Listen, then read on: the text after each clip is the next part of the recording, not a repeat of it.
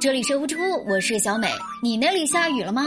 下雨开车一定要注意安全哦。嗯，周日榜第一名，河南有两个男的开车从积水的涵洞里驶过，结果命没了。你知道这段时间很多地方都下雨吧？甚至有些地方还出现了城市内涝。这不，这个事儿就发生在河南的安阳。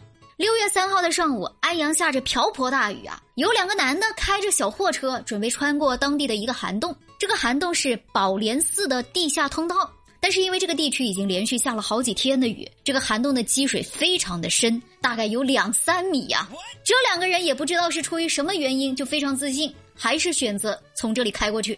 涵洞大家知道啊，一般都是那种凹形的，最容易积水，最深的地方积水往往比我们想的还要深。这小货车呢，果不其然，开到一半开不了了，被困住了。那时候车辆还有点下沉的迹象。当时车厢里面已经灌了大半的水了，这两男的看着不行啊，好不容易他们自救成功，从车上下来了，逃到了安全的地方。但这个车吧，还留在这个涵洞里边。当时他们就向附近打听了一下，这哪儿有拖车的呀？问了一圈没有结果，想着这车在水里泡泡坏了，心疼啊，都是钱呀。这俩人呢，又再一次返回车里，打算把车从水里强行开出来。但是这一次上车。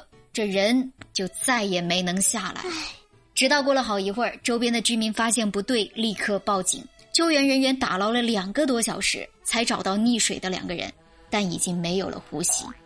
这新闻让人惋惜，也让人唏嘘啊！大雨倾盆，城市内涝，危险被掩藏在看不见的水里边。有多少人因为错误的预判、大意的行为而失去生命？这两个人明明当时已经自救成功了，怎么又舍不得汽车、舍不得钱，把自己的命都搭进去了呢？这到底是盲目的自信，还是无知的莽撞？目前咱们国家各地雨水还是很多，如果你正在开车听我们节目，要特别提醒你，行车通过积水路段一定要小心，特别是经过涵洞、低洼的地带，会因为周边的水汇集，水势涨得就很快，而车开到水里面之后，会因为浮力飘起来。灌水之后又再下沉，如果当水淹到一定的深度的时候，会因为外面强大的水压，很难再从里面打开车门。这个时候得需要救生锤或者尖锐的东西敲击车窗的周边，才有可能自救。咱也就是说吧啊，如果没有应对淹车的相关经验，或者你不会游泳，就不要盲目自信，更不要用人命换钱财。有条件的话，大家可以手边备一个安全锤，以防万一。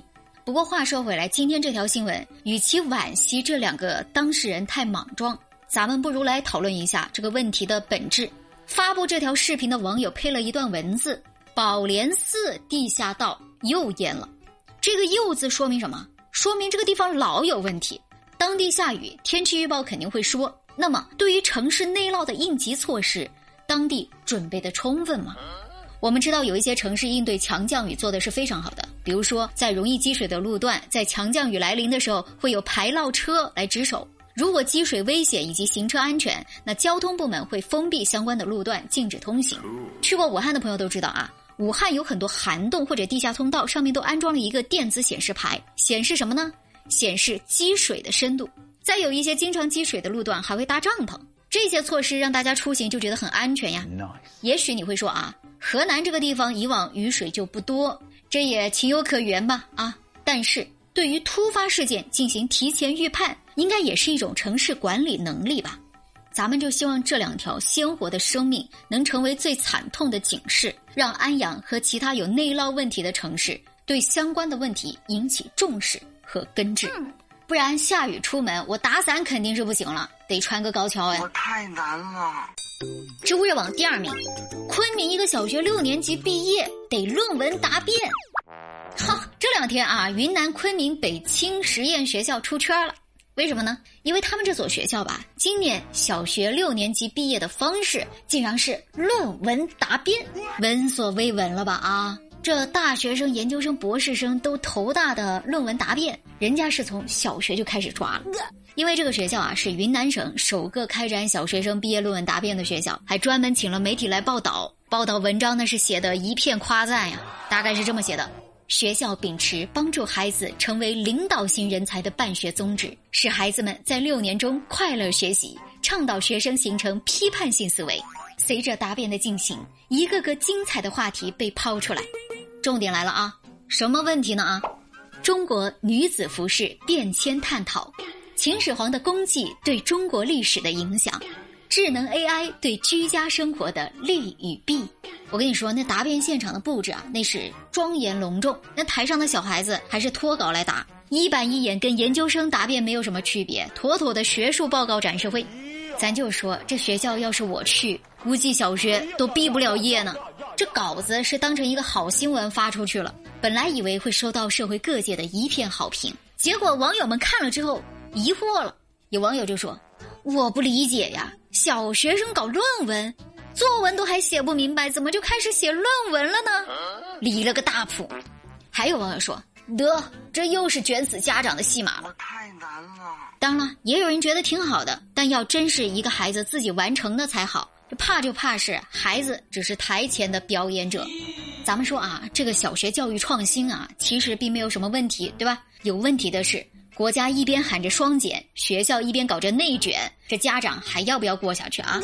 过于成人化的小学教育真的合适吗？再说，这所谓的论文答辩吧，又有点不伦不类。他既没有要求学生必须写毕业论文、做毕业设计，也没有答辩委员会进行答辩和审议，这只是借用了毕业论文答辩这个形式，展示学生的演讲能力。说白了，这跟毕业汇演没有什么两样。这种借用大学教育方式进行小学教育创新，到底是不是一种形式主义呢？再说，这小学生搞一些小课题研究，开展项目式的学习，这是值得肯定的，对吧？但是一定要以论文答辩的形式来呈现，有这个必要吗？